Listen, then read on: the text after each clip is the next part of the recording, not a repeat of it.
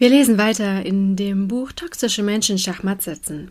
Das Begleitbuch durch alle Trennungsphasen und für deinen dauerhaften Ausstieg. Schön, dass du da bist. Mein Name ist Hanna Christina Pantke und ich zeige dir in diesem Podcast die Gefährlichkeit des so unsichtbaren und nicht greifbaren seelischen Missbrauchs. Aber noch viel wichtiger, ich zeige dir Schritte daraus und wie du dir ein glückliches und harmonisches Leben erschaffen kannst. Lass uns loslegen. Dein Podcast für dein Seelenheil.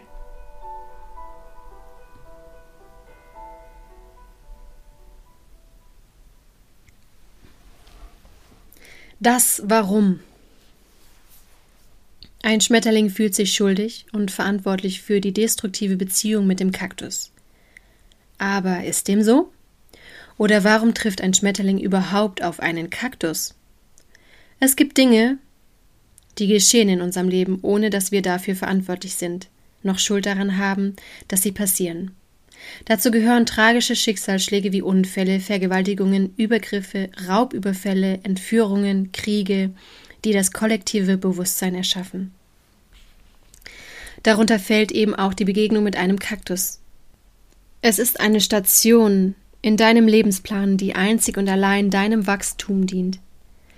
Du kannst jetzt zeigen, wie bewusst du mit dieser Situation umgehen kannst, denn keine Situation ist gut oder schlecht. Die Situation ist einfach da und dein Umgang mit der Situation offenbart deinen Bewusstseinszustand. Es ist, wie es ist. Es ist passiert. Und nun? Schädlich schlecht und giftig wird eine Situation erst, wenn du sie so interpretierst und es persönlich nimmst. Dich selbst bemitleidest und niedergeschlagen leidest. Zitat Der Hauptgrund für Unglück ist niemals die Situation selbst, sondern deine Wahrnehmung dieser Situation. Eckhart Tolle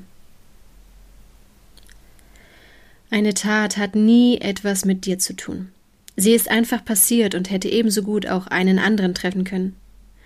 Eine Tat sagt immer nur etwas über den Täter, seine Hilflosigkeit, seine Unbeholfenheit, seine Not, sein eigenes Leid und seinen niedrigen Bewusstseinszustand aus. Aber wie du als Opfer mit der Tat umgehst, ob du nach einem Ausweg suchst offenbart wiederum, wer du bist und wie hoch dein Bewusstseinszustand ist. Du kannst jederzeit das schlimmste Ereignis als dein größtes Geschenk und Glück annehmen, weil du für dich selbst begreifst, dass du durch dieses Ereignis wertvolle Erfahrungen sammeln konntest und wachsen durftest. Erst durch dieses Erlebnis hast du eine einzigartige Erfahrung von dir selbst gemacht und kannst entweder gestärkt, kraftvoll und weise daraus hervorgehen, oder aber du bleibst daran kleben, drehst dich ewig im Kreis, weil du in der Opferrolle verharrst, anstatt aktiv zu wirken. Du kannst den Kaktus verurteilen und ihm für alles die Schuld geben, oder Du erfährst in diesem unbeschreiblichen Schmerz und in dieser Dunkelheit dich selbst, dein Licht, deine Stärke und Größe, die dich überleben ließen. Das ist die Polarität. Erst durch die Erfahrung des Gegenteils kann sich der zugehörige Gegensatz offenbaren.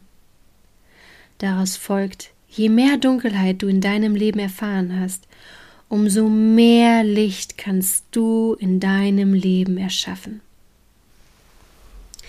Je mehr Angst du in deinem Leben erdulden musstest, umso mehr Vertrauen und Liebe kannst und wirst du in deinem Leben kreieren, weil du keinem anderen Menschen diese Angst und diese Dunkelheit antun wirst.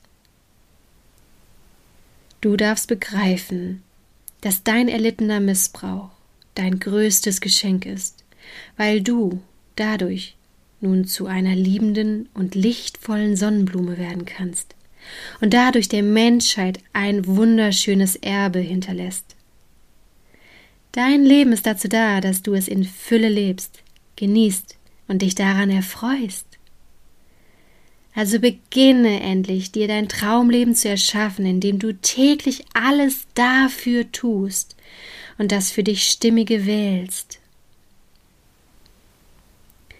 Und wenn sich eine Wahl als falsch und unstimmig herausstellt, dann triffst du so lange eine neue Wahl, bis es sich für dich stimmig anfühlt. Und auch diese wundervolle dritte Aprilwoche schließen wir mit einem spirituellen Spruch für dein Herz ab. Das heißt, schalte für einen Moment deine Gedanken, dein Köpfchen, deinen ratternden Verstand aus und lausche mit deinem Herzen. Öffne dein Herz und spüre einfach nur in die Empfindung rein. Es spricht zum Weltenall, sich selbst vergessend und seines Urstands eingedenk, des Menschen wachsend Ich, in dir befreiend mich aus meiner Eigenheiten Fessel, ergründe ich mein echtes Wesen.